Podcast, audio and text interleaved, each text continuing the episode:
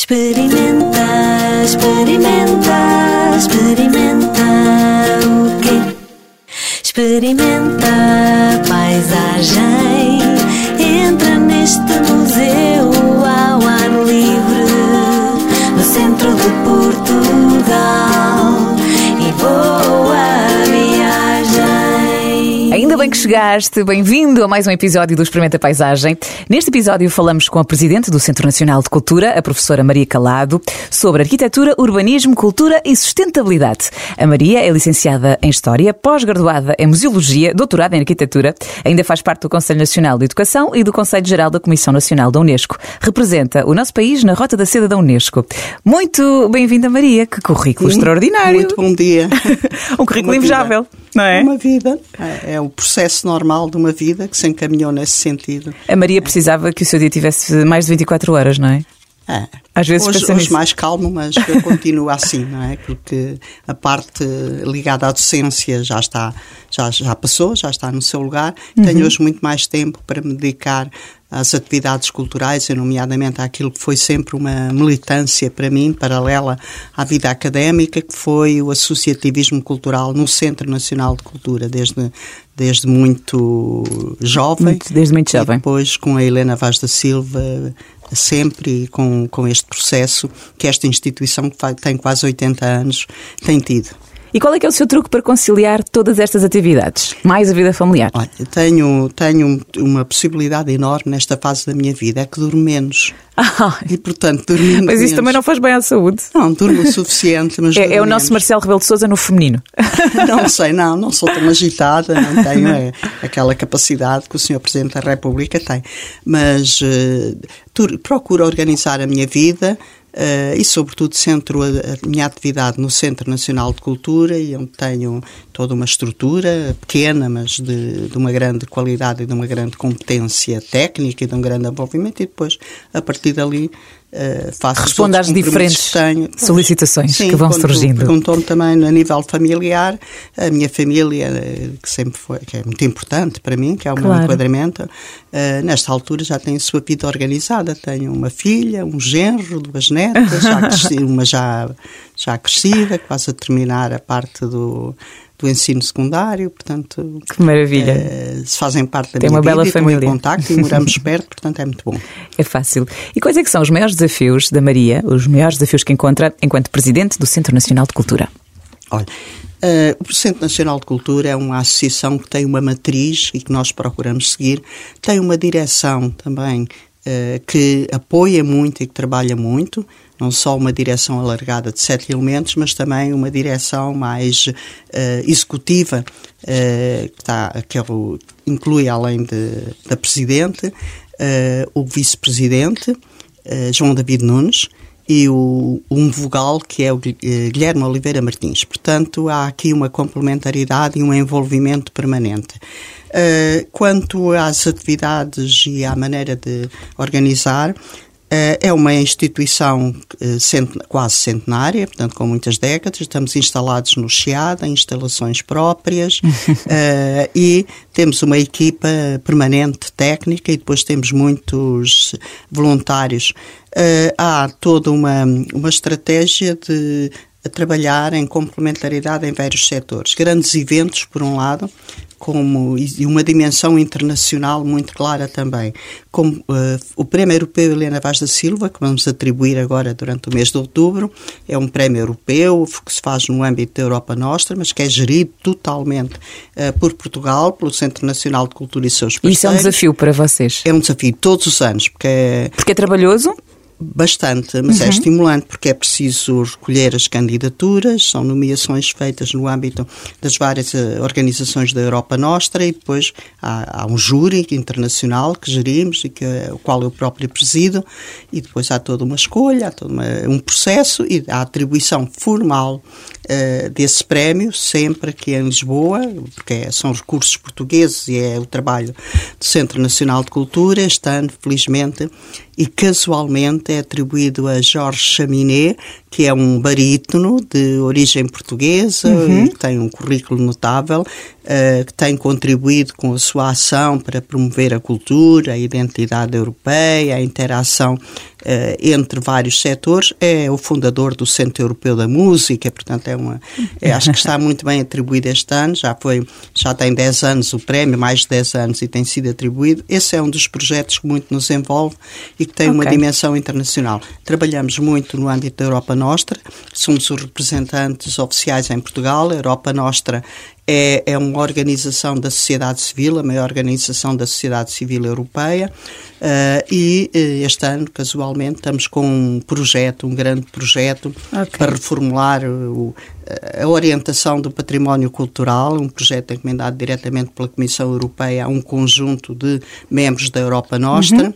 Eh, de vários países, de, portanto é uma encomenda direta à Europa Nostra, e para uh, afinar mais a noção de património na sua vertente ligada ao ambiente, ligada a esta nova okay. visão que temos e também à dimensão social, à, uh, portanto, sustentabilidade, solidariedade social, valor do patrimonial, são aspectos muito interessantes. Em termos de apoios uh, do Estado, Sim. É um desafio também para, para, para a Maria gerir todos esses projetos que tem, tendo para em nós conta. todos, para a direção uhum. e para a equipa. É um desafio, porque com esta dinâmica é uma associação cultural uh, sem fins lucrativos, de utilidade pública. Fica mais uh, difícil. Mas é, mais, é difícil e tem que estar sustentável para poder ter esta dinâmica, quer em contexto nacional, quer internacional, e para trabalhar com os sócios, que não referi a uma grande parte da atividade que é feita com os sócios e para os sócios. Portanto, tem que haver aqui uma estratégia permanente e uma, e uma ação permanente. Nós.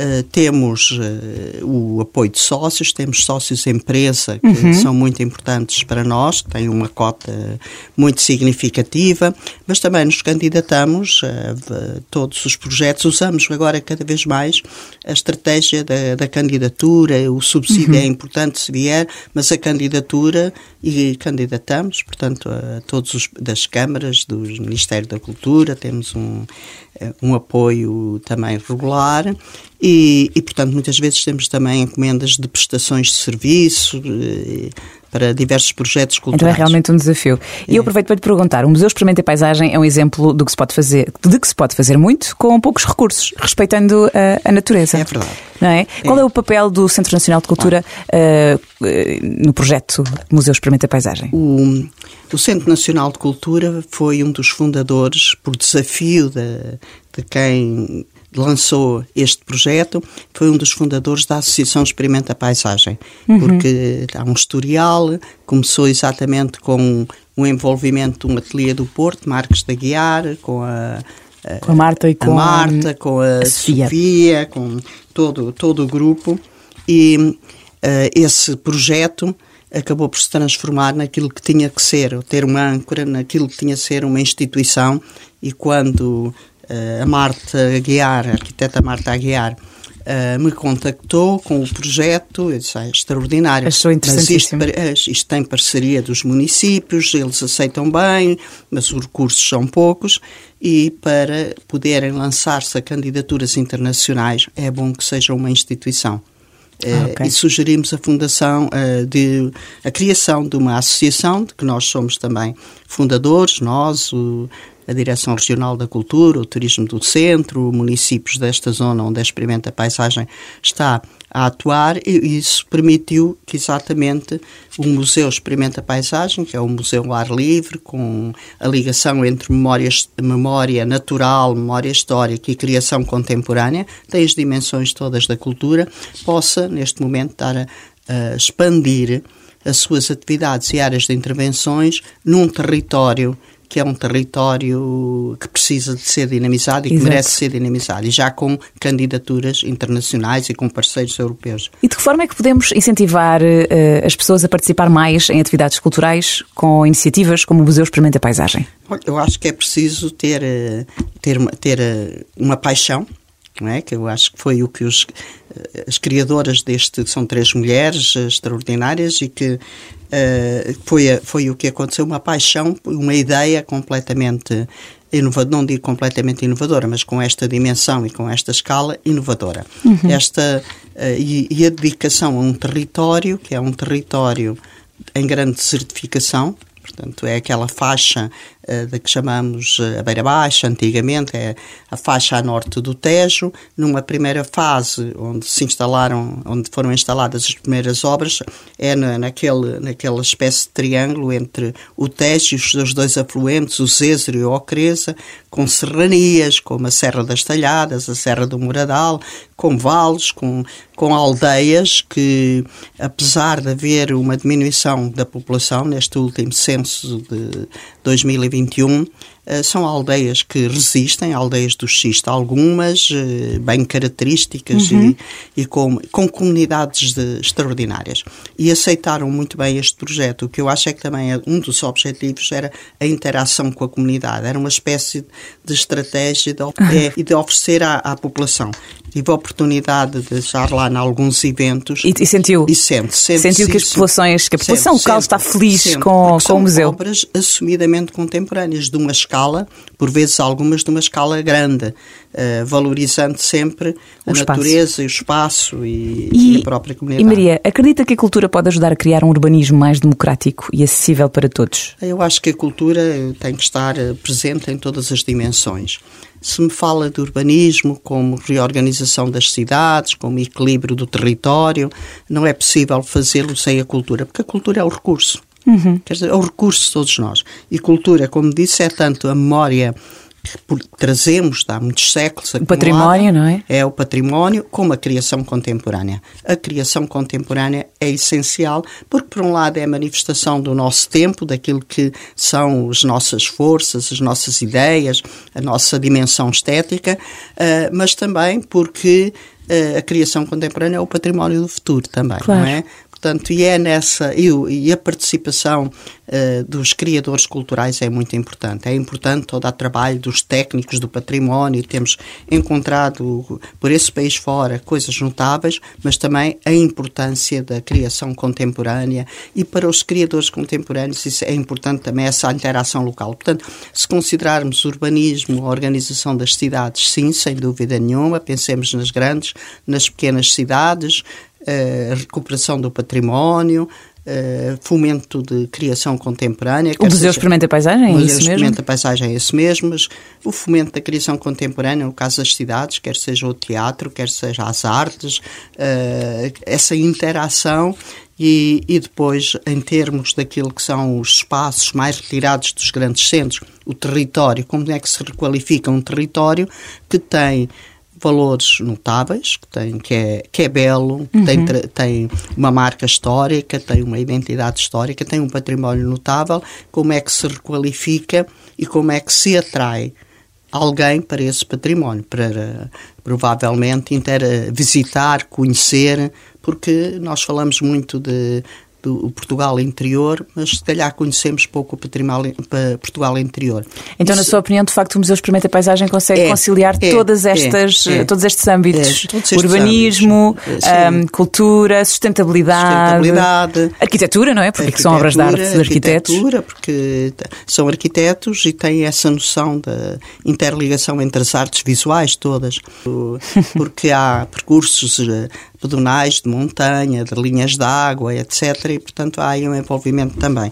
Uh, queria dizer que este projeto está ali localizado e tem tem obras de arte, tem ali cinco obras de arte já instaladas. É verdade. É? Uh, em termos de municípios, Provença Nova que já está, Oleiros, Sertã. Uh, mas de futuro, Mação, uhum. onde está agora, decorre, decorre atividades em Mação, mas também Pedrógão Grande e também eh, já no território de fronteira com a, com a Espanha, Salvaterra do Extremo também será um dos lugares, já no Conselho de Idanha, de Idanha Nova. Na sua opinião, o Museu Experimenta Paisagem torna a cultura mais acessível para todos, mais democrática, tendo em conta que claro. é gratuito, é ao ar livre claro. e acaba por uh, ser mais acessível. É, é gratuito uh, e também é preciso, muitas vezes, para esta compreensão da arte contemporânea, é preciso fazer, comunicar à própria população e àqueles que visitam o significado de Uh, há obras mais, mais figurativas, mais abstratas, mais, uh, elas são pensadas exatamente para um lugar e há também essa comunicação. Na sua e é opinião, é... a cultura deve seguir também, tendo em conta que não existem muitos recursos neste momento no nosso país para investir na cultura, Sim. é muito falado, não é? E também muito criticado.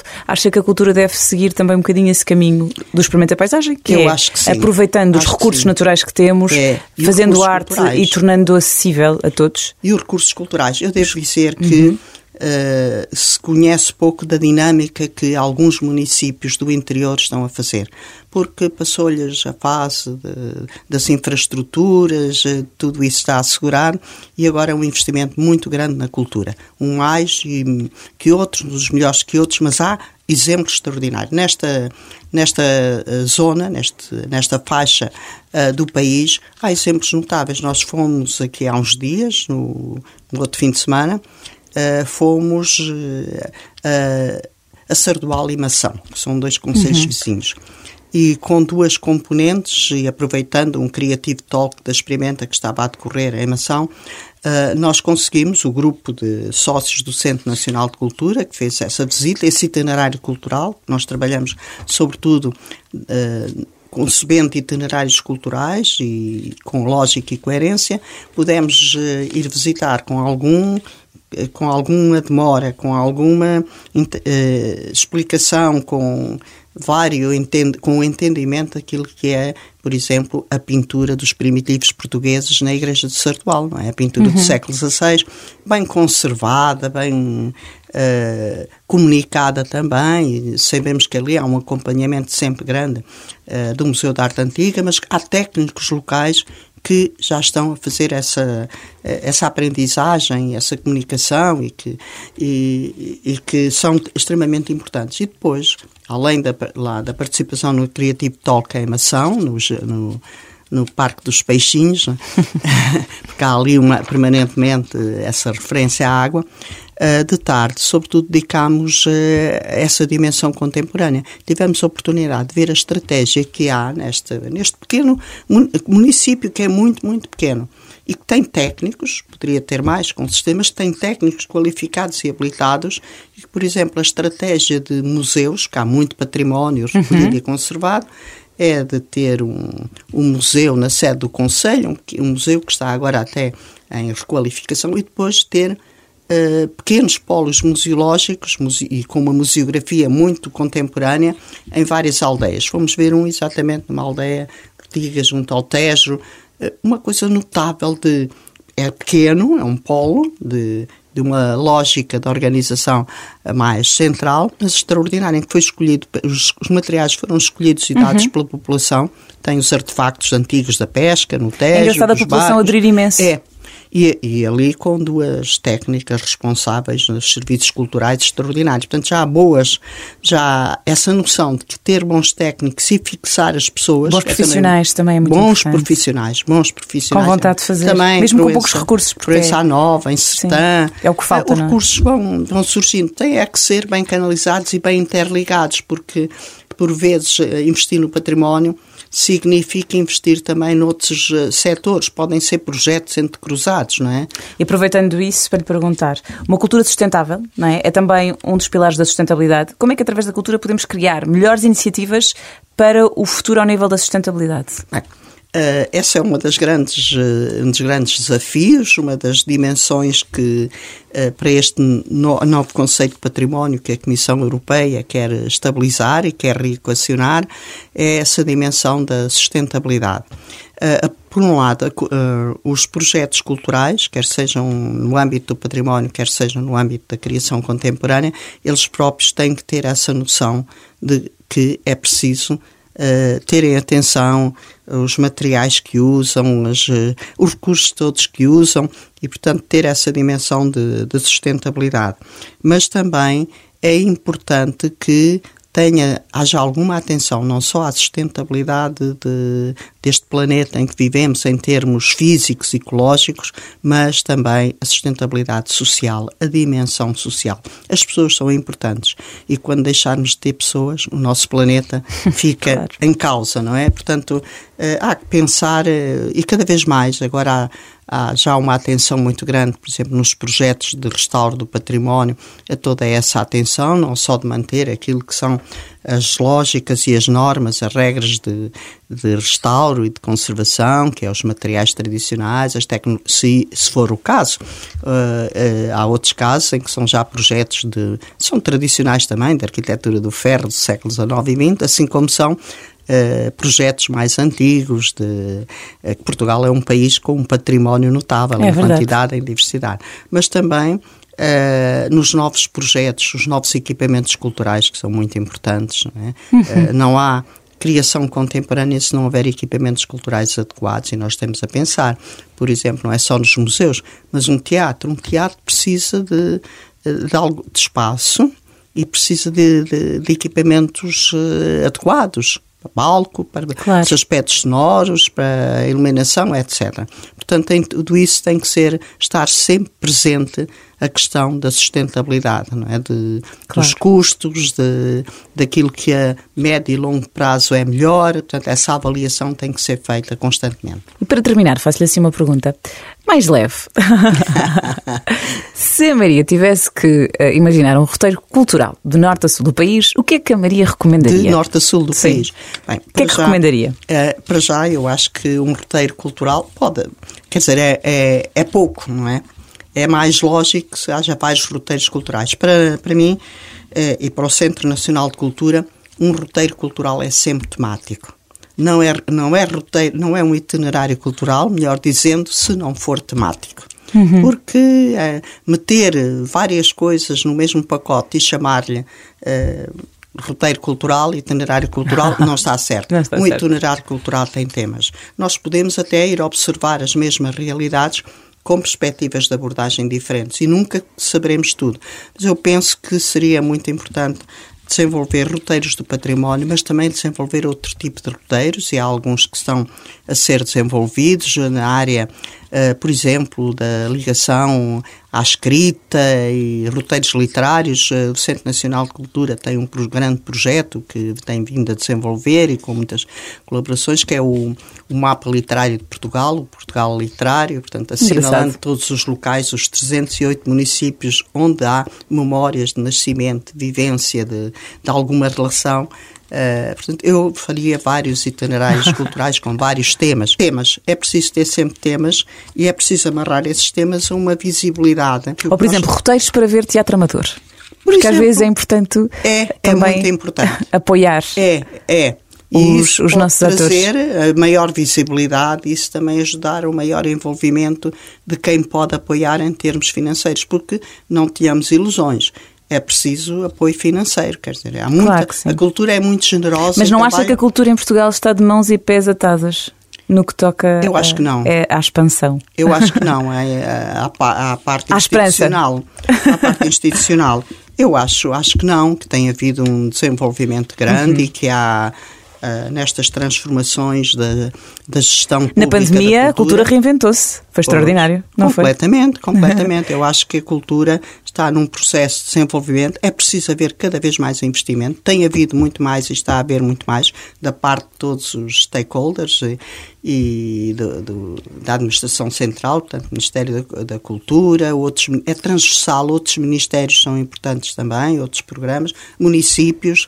Uh, associações de, de municípios, portanto, comunidades intermunicipais e a privados que têm, muitas vezes investem na, na cultura, como com menos visibilidade agora, mais na, na uhum. criação contemporânea, na música, no espetáculo, mas também há muito bons exemplos de investimento. Eu acho que a cultura uh, nunca fica completamente Uh, tratada, não é? Porque é sempre um processo é, de grande é e é sempre preciso mais. Eu queria lembrar que a cultura é muito generosa. Os eh, atores, os profissionais ligados à cultura, quer do património, quer da criação contemporânea, são generosos por natureza, mas há coisas que não podem uh, ser feitas sem os apoios para tudo isso. É, são precisos recursos financeiros, é preciso ter essa noção. E aí também ter o engenho dos investimentos diretos do setor cultural, do orçamento da cultura, mas também transversais. E agora, então, nesta lógica da sustentabilidade e da dimensão social, do envolvimento social e do apoio uh, solidário, há, há, há, essa oportunidade de pensarmos uma nova forma de investir e de promover, não só investir para a possibilitar, mas de promover a cultura. Porque a cultura precisa de ser promovida também. E é com essa frase poderosa que terminamos esta nossa conversa. A cultura precisa de ser promovida. Muito obrigada, Maria. Foi um prazer tê-la aqui.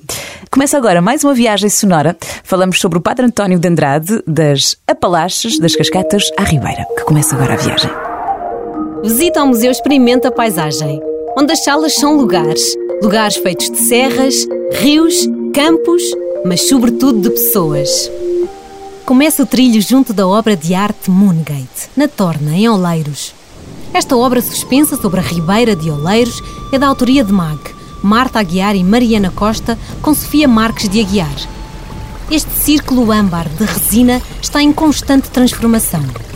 O jogo de transparências e texturas muda consoante os reflexos do sol e o movimento da sombra das árvores é difícil percepcionar com clareza a consistência da obra.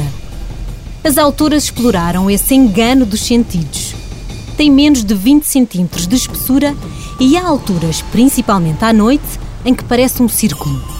É uma presença misteriosa sobre o rio que nos transporta para o Oriente. Essa viagem para o Oriente foi inspirada nas cartas do jesuíta António de Andrade.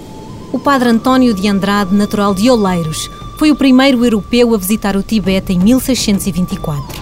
As suas cartas retratam a estranheza das diferenças culturais e revelam uma constante relação com as paisagens da sua terra. A caminho de Srinagar, encontra serras com muito arvoredo, como grandes pinheiros de várias castas e de estranha grandeza, uns como os nossos e outros mais frescos.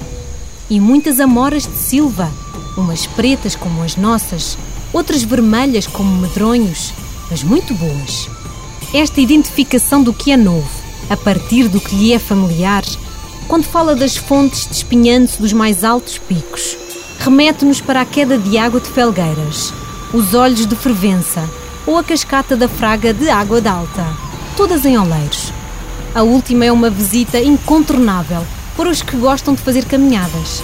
Os passadiços do Orvalho, construídos recentemente, tem uma extensão de praticamente 9 km e é um circuito que acompanha a linha de água com vários pontos para o visitante se refrescar. Imaginando a expedição do padre oriundo de Oleiros do século XVII, vale a pena ir até ao Mirador Natural do Zebro e ter uma perspectiva sobre a Serra do Muradal. Todos os anos chegam pessoas de todo o mundo a Oleiros para percorrer a grande rota Muradal Pangeia, trilha internacional dos Apalaches, IAT, que atravessa a Cordilheira das Montanhas Apalaches no continente americano. A organização do IAT entendeu integrar o Trilho Internacional dos Apalaches em Portugal, sob a inteira influência do maciço ibérico. Este projeto de expansão intitula-se Pangeia, em alusão ao supercontinente que existiu durante as eras Paleozoica e Mesozoica, quando as placas continentais colidiram e se formaram as montanhas Apalaches. Esta é quase que uma viagem a duas dimensões. Na senda de um continente distante, percorrida através das memórias de António de Andrade, vamos descobrindo nestes miradores novas perspectivas sobre elementos de referência da paisagem portuguesa, como a Serra da Estrela, Gardunha, Açores, Alvelos, Cabeço de Rainha, Lausanne, Monsanto e, em dias mais límpidos, as Serras de Gata e Gredos em Espanha.